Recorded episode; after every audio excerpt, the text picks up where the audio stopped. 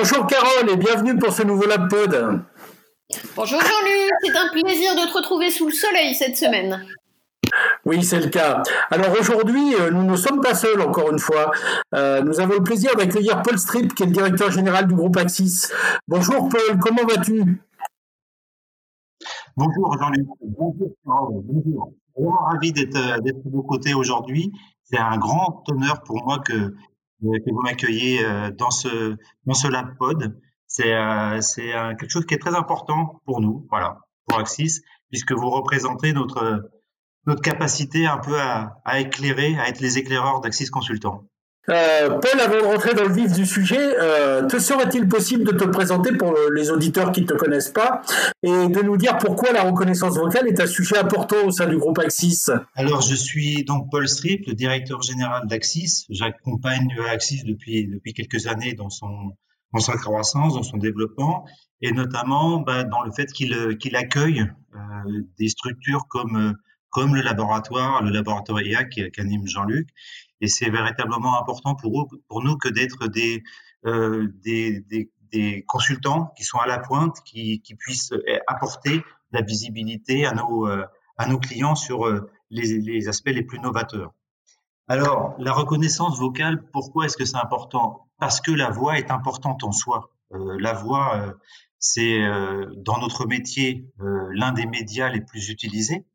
Il y a l'écrit, bien sûr, les fameux euh, documents que produisent tous les consultants et que tout le monde connaît, mais il y a la voix. que seraient que seraient les brainstorming, que seraient les réunions de euh, toutes les réunions de conception qu'on peut faire sans la voix. Donc c'est à dire que ce, ce, média est très important, il est utilisé en permanence, il véhicule un nombre d'informations très important et potentiellement pour autant bah, une partie de ces informations sont perdues. Donc c'est pour ça que c'est un des vecteurs importants que de pouvoir capter toutes ces informations, les synthétiser, les mémoriser pour que le moment venu, on puisse s'en souvenir.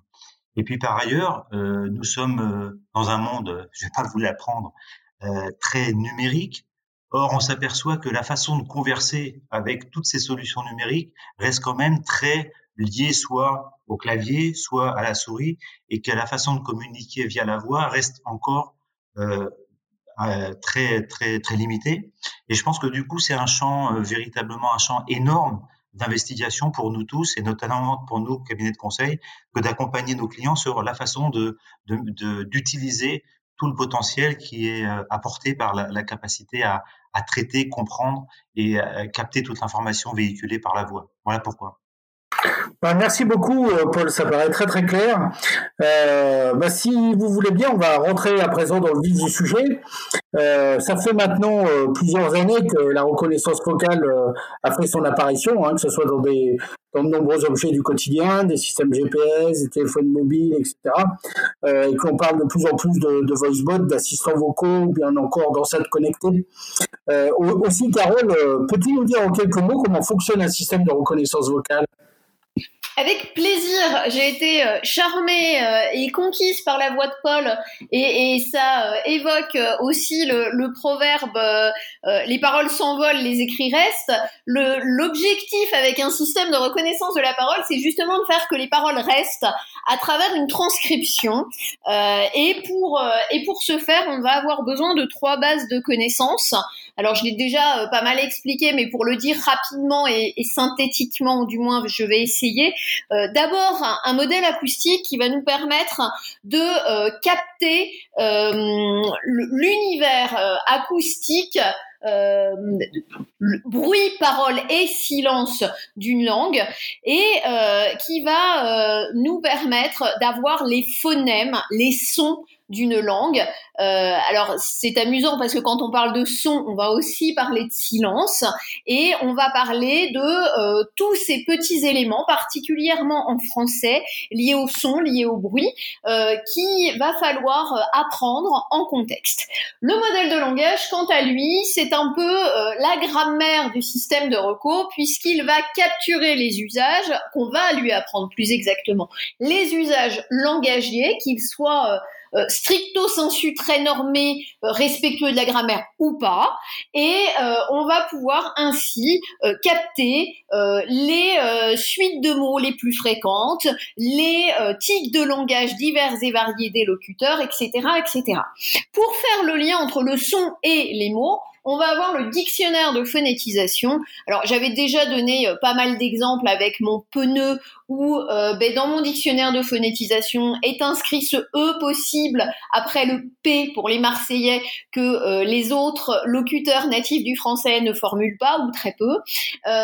voilà, l'objectif ça va être de pouvoir euh, rendre toutes les prononciations possibles à un mot de façon à pouvoir en contexte passer d'un flux audio avec de la voix mais aussi des bruits environnants. Pensez au chat qui miaule, au bébé qui pleure, euh, pensez aux gens qui vivent près d'un tarmac d'aéroport. Voilà, il va falloir retrouver la voix, les sons de la voix et les transformer en mots euh, pour chacun des locuteurs, puisqu'il va aussi s'agir de segmenter la parole et de rendre aux différents Césars les paroles des Césars en question. Voilà, voilà. C'est super. Comme dirait Jean Ferrat, que serais-je sans voix? Non, c'est pas toi. euh, non, c'était pour plaisanter. Euh, Paul, en quelques mots, pourquoi lorsqu'on parle de système de reconnaissance vocale, euh, on parle généralement de conformité à GPD alors, la voix, mais je m'en remets à vous, les experts, euh, c'est tout d'abord quelque chose qui nous permet de nous reconnaître de façon euh, bah, unique euh, à travers la voix en individu. Et puis par ailleurs, lorsque nous parlons, nous émettons des informations, nous émettons des idées, et donc à la fois la voix et le contenu de ce qu'on émet, donc ce sont des données personnelles, ça nous appartient quelque part, de la même façon que une photo de nous, euh, une adresse IP, des données de paiement, enfin tout ce qui nous caractérise, tout ce qui nous permet de définir et d'identifier, euh, de nous identifier, euh, est une donnée qui nous appartient, une donnée personnelle. il se trouve que nous vivons en Europe et que l'Europe a décidé de protéger les données à caractère personnel, de définir la façon dont elles allaient être traitées. Et c'est défini dans le cadre d'un règlement qui s'appelle le RGPD en français, c'est le règlement général sur la protection des données. Euh, c'est, ça fait suite à différents euh, règlements, différentes enfin, des différents aspects euh, législatifs qui avaient pu être produits en Europe euh, auparavant, mais qui est complètement recadré depuis, je crois, donc depuis ça va être 2016 exactement. L'objectif de ce règlement est la protection des données personnelles de tous les Européens, donc il a une portée européenne. Il s'applique euh, aux entreprises et administrations européennes, mais pas que. C'est-à-dire que des entreprises internationales qui pourraient utiliser des données appartenant à des Européens tombent sous le coup euh, de, de, ce, de cette RGPD. Euh, il est fondé sur un certain nombre de principes. Je ne vais pas tous vous les annoncer, mais les deux plus importants sont le principe de consentement et le principe de droit et l'effacement principe de consentement, ça signifie que euh, les usagers, nous, euh, on doit être avertis euh, de ce que les entreprises ou les solutions qu'on utilise pensent faire, souhaitent faire des données qu'on qu'on consent à leur donner, et on doit affirmer de façon claire et nette le, fait qu'on accepte de, de, donner nos, données dans, le cadre de ces traitements. Euh, ça doit être un consentement euh, univoque, c'est-à-dire que on, doit fermement le dire, il ne doit pas être implicite. Et puis il y a un second droit qui est le droit à l'effacement, et ça veut dire qu'à tout moment, euh, on peut revenir sur son choix et de dire qu'à partir d'un moment donné, on ne veut plus que ce qui avait le, les données qu'on avait consenti à donner restent utilisées par les entreprises, et donc on demande à ce que ces données soient effacées. Donc, on, imagine toutes les répercussions que ce, ces règlements peut avoir sur le, les systèmes, puisqu'il faut être en mesure de clairement mettre en place ce principe de consentement, et ça, doit également mettre en œuvre tous les, traitements qui vont permettre, le cas échéant, de, répondre au principe de droit à l'effacement, c'est-à-dire d'effacer les données. Eh bien, merci beaucoup, Paul, c'est très très clair. Euh, la étant une donnée personnelle, euh, Carole, peut-on vraiment parler de signature vocale afin d'identifier la voix d'un locuteur dans une conversation? Alors effectivement, euh, Paul l'a très bien dit, euh, il ne faut pas oublier, on a tendance à se dire mon nom, mon adresse, a fortiori euh, mon numéro de carte bancaire ou mon numéro de carte vitale est une donnée personnelle, mais n'oubliez pas non plus que les accents euh, fort aigus me concernant, par exemple, ou le rire de Jean-Luc que l'on entend sur ses laptops sont aussi des données personnelles puisque la voix en est une. Euh, on va parler de biométrie vocale et de voix. Effectivement, il y a euh, des signatures vocales et il y a euh, la volonté, avec des systèmes, de rendre à César son identité à travers sa voix. Alors, il y a, il y a plusieurs éléments possibles quand on parle d'identification du locuteur tous euh, ne sont pas aussi euh, tri triviaux que d'autres. Euh, il y a, c'est un véritable champ de recherche et il y a des verrous scientifiques déjà levés, d'autres en passent de l'être et des travaux toujours vérifiés et toujours évalués. lisez à ce propos les travaux de Jean-François Bonastre, spécialiste de la voix et du locuteur surtout. ils sont particulièrement éclairants. Effectivement, quand on cherche à identifier le locuteur à segmenter la parole en tours de parole et à rendre à César ce qui appartient à César, je le disais tout à l'heure, on cherche à retrouver les locuteurs. Alors, on peut parfois avoir une liste de locuteurs, on a des exemples de leur voix, deux minutes au moins par individu, et on va chercher avec un système à savoir si Parmi la liste qu'on a, la voix que l'on entend match, et si on a bien affaire à Paul, à euh, Jean-Luc ou à Carole. Et puis parfois, on a aussi une identification vocale. Pensez euh, à l'ouverture de certaines portes, un peu film d'espionnage. Si je dis Carole Laillé à l'entrée euh, de d'un petit dispositif de domotique à la maison, est-ce que vraiment c'est ma voix et est-ce que la porte doit s'ouvrir? C'est aussi une autre problématique d'identification du locuteur, c'est-à-dire j'ai une voix, je dois la comparer avec une référence, oui ou non, est-ce bien Carole? Et puis, on a aussi aujourd'hui des travaux autour de l'identification euh, des locuteurs, mais de manière plus générale, c'est-à-dire est-ce qu'on a affaire à une voix d'homme, à une voix de femme, dans quelle catégorie, euh, dans quelle classe d'âge, pardon, se situe cette voix, quels sont les éléments discriminants de cette voix? Ce sont des éléments que l'on peut utiliser aujourd'hui que l'on cherche à traiter automatiquement pour faire de l'adaptation euh, pensez euh, à tous euh, ces call centers qui utilisent des bots et qui ont envie, et on les comprend, de personnaliser un petit peu la conversation grâce à des éléments vocaux, grâce à des éléments pourquoi pas un peu émotionné, mais aussi euh, lié au genre, lié à l'âge, pour s'adapter, pour adapter la conversation. Donc voilà, euh, il y a énormément de travaux autour de la voix et du locuteur pour identifier ce locuteur, pour savoir quand il parle et qui il est.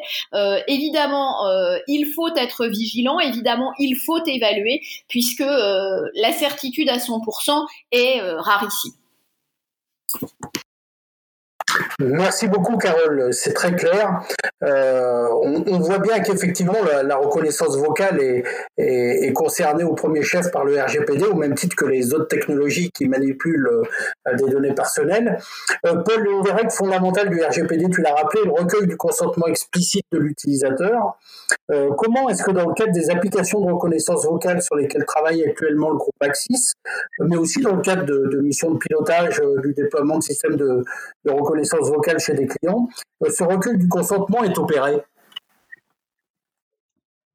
alors, euh, tu l'as dit, chez Jean-Luc, chez Axis, on travaille sur plusieurs applications, et notamment grâce à toi, euh, de reconnaissance vocale ou qui impliquent de la reconnaissance vocale.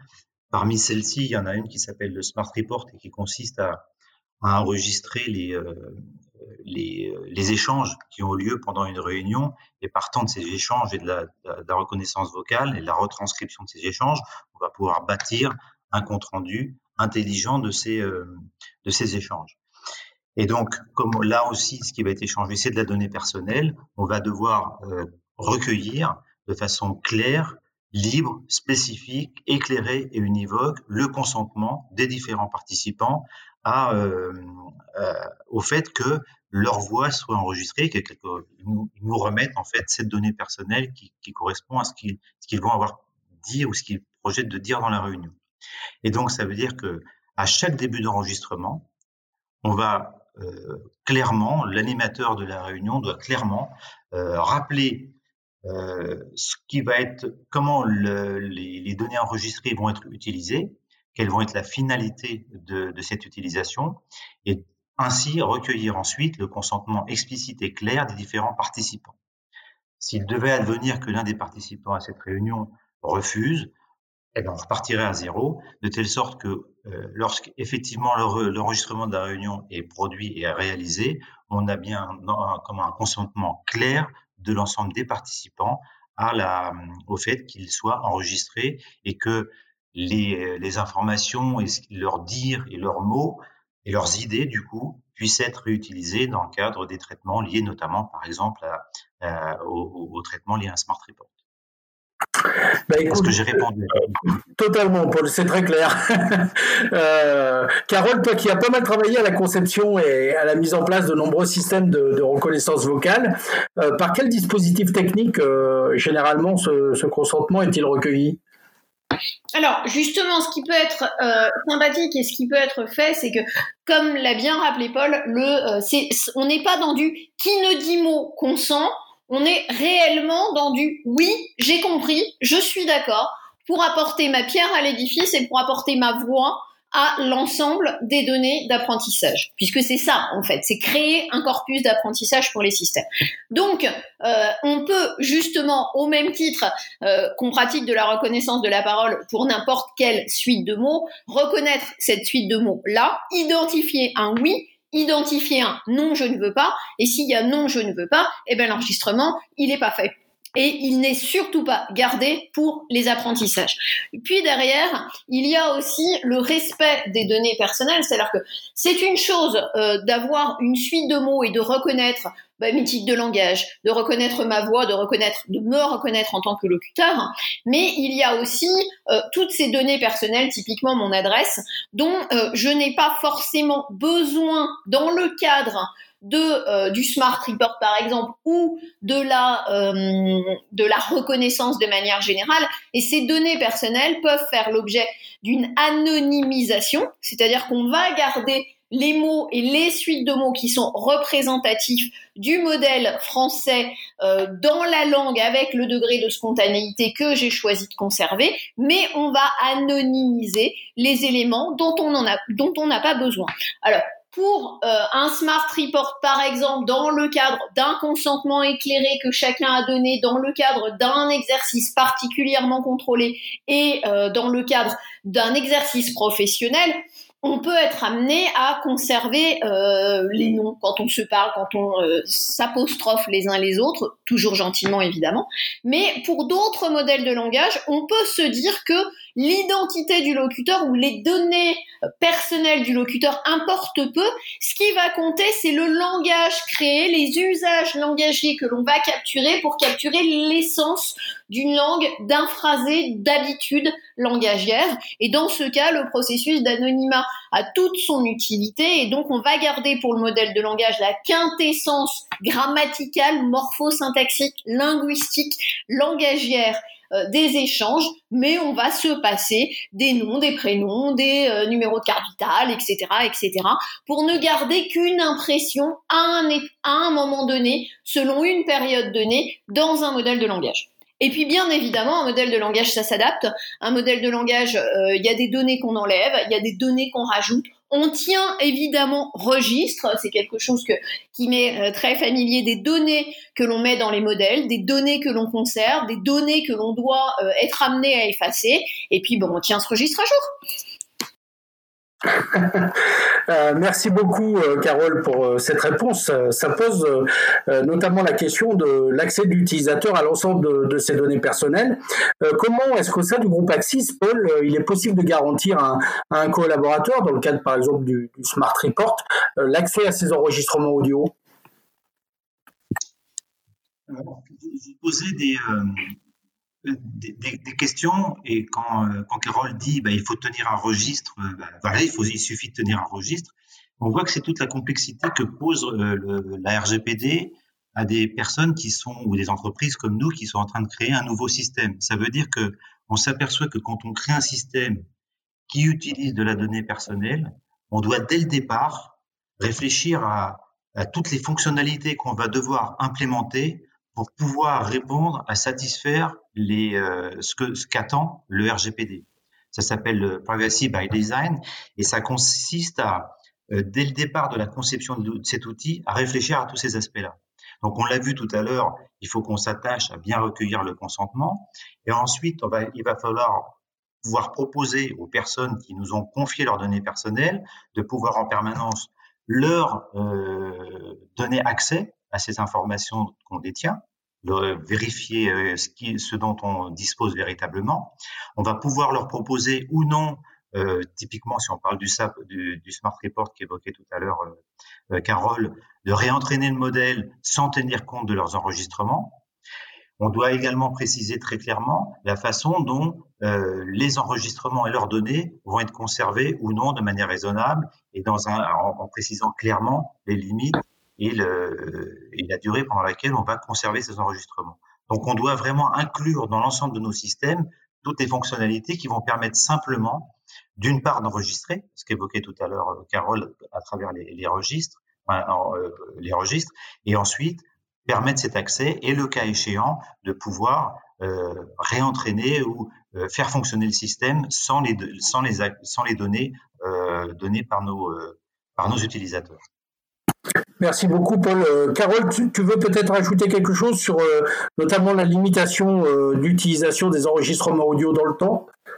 Effectivement, il faut, il faut être vigilant. Les, les corpus ne sont pas euh, illimités. Alors, il y a deux choses très intéressantes à comprendre. D'une part, effectivement, d'un point de vue RGPD, les corpus ne sont pas ad vitam aeternam la propriété euh, de, de, ceux qui construisent le système. Donc, il faut veiller à euh, tenir le registre en gardant la métadonnée date et au besoin, puisque euh, on, on, ne peut pas les conserver ad vitam aeternam en fonction des accords, et ben redemander utilisateurs s'ils sont toujours d'accord pour faire, pour figurer dans ce corpus, ou alors effacer les données, voire effacer le corpus. Et puis, ce qui est intéressant aussi, et, et, ça va euh, dans le lien de, de, enfin dans la veine de cette législation, c'est la dimension diachronique. De toute façon, en tant que linguiste, je vais vous dire qu'une génération, c'est une trentaine d'années que le langage avance, que euh, ce dont on parle aujourd'hui chez Axis Consultant dans une business unit va avoir, va avoir l'air sûrement peut-être euh, dans 18 mois un peu old school. Donc je vais être obligée d'avoir un nouveau corpus pour injecter un petit peu de jeunesse dans mon modèle, pour qu'il suive le mouvement, pour qu'il suive les expressions, pour qu'il apprenne euh, le prénom des nouveaux collègues, pour que euh, il apprenne euh, les nouveaux dossiers, pour qu'il apprenne une nouvelle façon de s'exprimer, un une nouvelle thématique. Et donc il y a, aussi en complément du respect de la loi cette espèce de marche à avoir qui fait que bah, on reste en mouvement et on reste dans la, la pleine exactitude des usages engagés. Merci beaucoup, Carole. Euh, on, parlait euh, notamment de, l'effacement des données personnelles, euh, puisque chaque utilisateur, dans le cadre du RGPD, bénéficie de, ce droit. Paul, comment est-ce que on, on, respecte cette obligation, par exemple, dans le cadre d'un système de reconnaissance de la parole, comme le Smart Report? Alors, on, va, on s'engage à effacer les données, on s'engage à supprimer les données, mais ce qu'il faut bien voir, et ça c'est vrai, euh, pour le smart report, euh, smart report pardon, c'est vrai euh, pour toutes les toutes les applications et toutes les utilisations que nous faisons chez Axis des données personnelles, c'est que il suffit pas de le dire, c'est qu'il faut également en capacité de le prouver.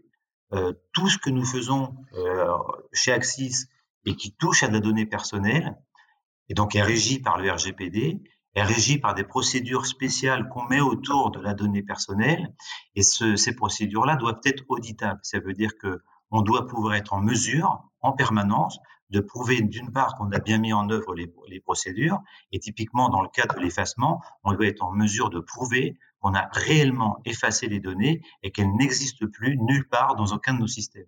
Et c'est bien l'objet de tout ce que nous faisons en termes de process dans le, dans le cadre du RGPD, c'est de, à travers ces fameux registres, de tracer toutes les utilisations que nous faisons et tous les traitements que nous faisons autour de la donnée personnelle, et y compris à la fin, lorsque c'est nécessaire, l'effacement, et de pouvoir ainsi témoigner, euh, que ce soit vis-à-vis d'utilisateurs ou en cas de l'audit, que réellement on a procédé à l'effacement complet de, ces informations sur nos, euh, sur nos systèmes et dans, nos, euh, dans notre organisation. Merci beaucoup, Paul. On, voit qu'effectivement, c'est pas forcément si simple, notamment lorsque ces enregistrements audio euh, servent à l'apprentissage d'un système de reconnaissance de la parole. Carole, est-ce que tu veux apporter quelques précisions par rapport à cet aspect? Alors effectivement, c'est pas simple, mais ça se suit. Euh, quand euh, vous construisez un modèle de langage, on avait parlé de Caldi il y a quelques semaines. Euh, vous savez ce que vous mettez dedans. vos corpus d'apprentissage, quand vous travaillez correctement, vous les connaissez. Il est vrai qu'avec les end-to-end, il est plus difficile de capter à l'intérieur d'une architecture la vectorisation des mots, des énoncés, sentences que, que l'on a, mais par cette connaissance minutieuse et euh, répertoriée, référencée des corpus, on parvient à connaître euh, quelles sont euh, nos euh, cartographies de données et donc à savoir quelles sont euh, les pondérations, ce qu'on rajoute, y compris dans un réseau de neurones quand on rajoute par exemple un modèle de langage. Bref, il il y va d'une construction méthodologique et méthodologisée si j'ose dire, de euh, l'expérience et de l'évaluation qu'il y a derrière. Et c'est ainsi qu'on euh, arrive à monitorer euh, nos systèmes et à bien avoir en tête ce que l'on ce qu'on lui donne à apprendre. Merci beaucoup, Carole, c'est très clair. Euh, Paul, tu évoquais tout à l'heure le, principe de privacy by design, euh, qui repose sur le, fait que la protection des données personnelles euh, doit impérativement être intégrée dans une solution technologique dès sa phase de conception. Est-ce que dans le cadre des solutions de reconnaissance vocale qui sont mises en œuvre actuellement au sein du groupe Axis ou chez les clients qu'Axis accompagne, les concepteurs de solutions procèdent ainsi? De, depuis quelque temps complètement organisé, mis en place tout le processus de, traitement des données personnelles. Euh, le but, il est, multiple. Il est, un, d'être conforme au, règlement, à la réglementation. Deux, il est nous-mêmes de nous rassurer parce que euh, il y a quelque chose de, on veut complètement euh, éviter de s'exposer au fait que des données personnel qu'on détient puisse être à un moment donné fuité et partir de chez nous, et en tout cas, si c'était le cas, de savoir quel traitement on doit réaliser. Et puis par ailleurs, on doit également rassurer nos, clients pour qu'ils aient confiance en nous et que lorsqu'ils nous remettent, nous confient des données personnelles, on soit, euh, ils soient détendus et que quelque part on puisse leur garantir euh, un process sécurisé de bout en bout. Donc pour faire ça et pour bâtir toutes ces procédures, euh, on a choisi de se faire accompagner par un cabinet. On aurait pu avoir la tendance, la tentation étant nous-mêmes cabinet de conseil, de faire ça euh, en solo ou nous-mêmes. Mais je pense que c'était important dans ce moment-là de, de, de, faire intervenir un, un, cabinet expert, ne serait-ce que parce que dans toutes les problématiques, c'est toujours bien d'avoir un double regard.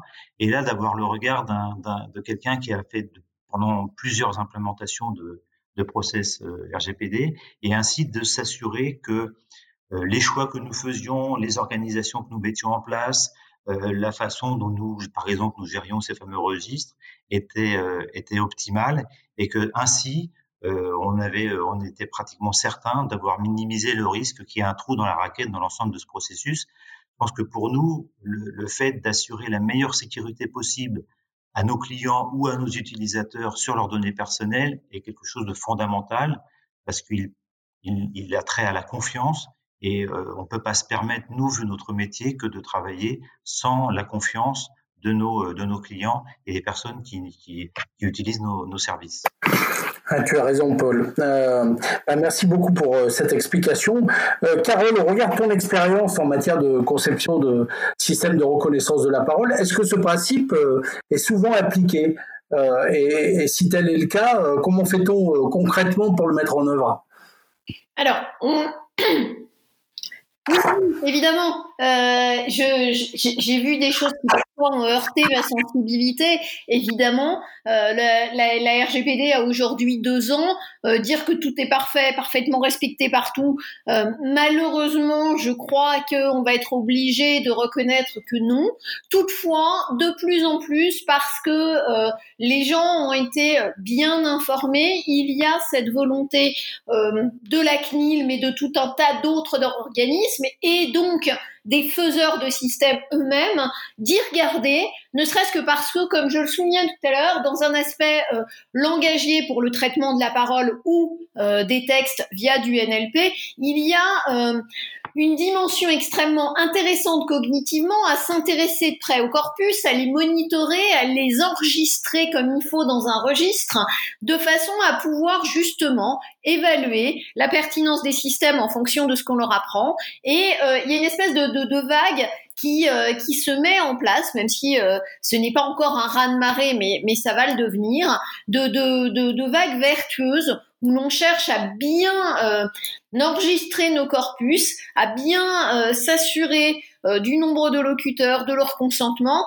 et de voir justement avec cette espèce d'éclairage en amont, en aval à l'évaluation, comment ça se passe bien, et donc à nous encourager de plus en plus à respecter euh, tous ces processus qui sont parfois certes un peu lourds, mais qui permettent de gagner en efficience, et c'est ça aussi qui est chouette. Merci beaucoup, Carole. Alors, dans, le cadre euh, effectivement de, ces missions un peu particulières, on parle souvent du rôle du DPO. Euh, Paul, quel est, euh, selon toi, le, rôle du DPO dans ces processus de conformité à GPD le, DPO a un rôle clé dans, le, dans, le cadre du RGPD, puisque quelque part, c'est lui qui représente tout le processus RGPD à la fois dans l'entreprise, mais également à l'extérieur de l'entreprise. Il est, il est le garant de, la notion de RGPD, donc ça veut dire qu'il va euh, s'assurer que l'ensemble des fameuses process dont on vient de parler sont correctement mis en œuvre. Il va euh, les gérer, il va vérifier qu'ils fonctionnent correctement.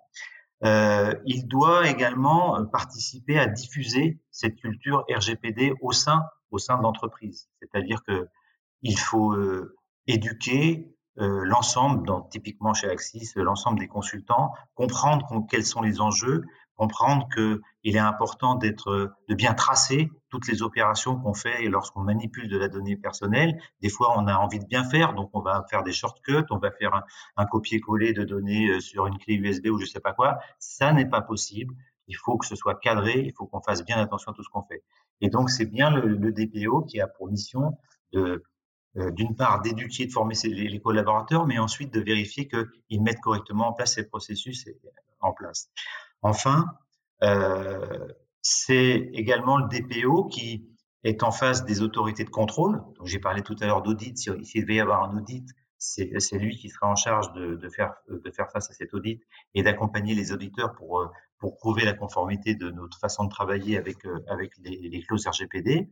Et puis également, euh, de plus en plus, euh, nos clients, lorsque nous contractons avec eux, euh, nous imposent des clauses et des réglementations RGPD. Ils nous demandent qu'est-ce que le, de décrire l'ensemble des processus que nous avons mis en place pour être conformes RGPD. Et là encore, le DPO prend, prend tout son sens pour justement communiquer avec les avec ces tiers extérieurs pour expliquer, justifier et s'engager contractuellement sur ces aspects-là. Et puis, euh, lorsqu'il y a des, des, requêtes de la part des utilisateurs, que ce soit des collaborateurs ou des clients externes, c'est lui qui est en charge de, euh, de, de restituer les informations, de, de donner euh, l'accès aux données si c'est nécessaire et de procéder aux fameux euh, prises de consentement, prises d'effacement lorsque c'est demandé par les, par les différents utilisateurs. Donc c'est un rôle clé, c'est vraiment une personne qui représente le processus de, de de, protection des données personnelles au sein de, l'entreprise. Merci beaucoup, Paul. Euh, Carole, tu l'as évoqué tout à l'heure, le 25 mai dernier euh, a marqué le deuxième anniversaire du RGPD. Euh, dans le contexte actuel, cet événement est, passé un peu inaperçu, mais deux ans après son entrée en vigueur, quels enseignements pouvons-nous tirer de son application? Carole, Paul, qui veut prendre la parole en premier? Ah, la question est pas évidente. Effectivement, on peut peut-être regretter que, que les choses n'aillent pas plus vite.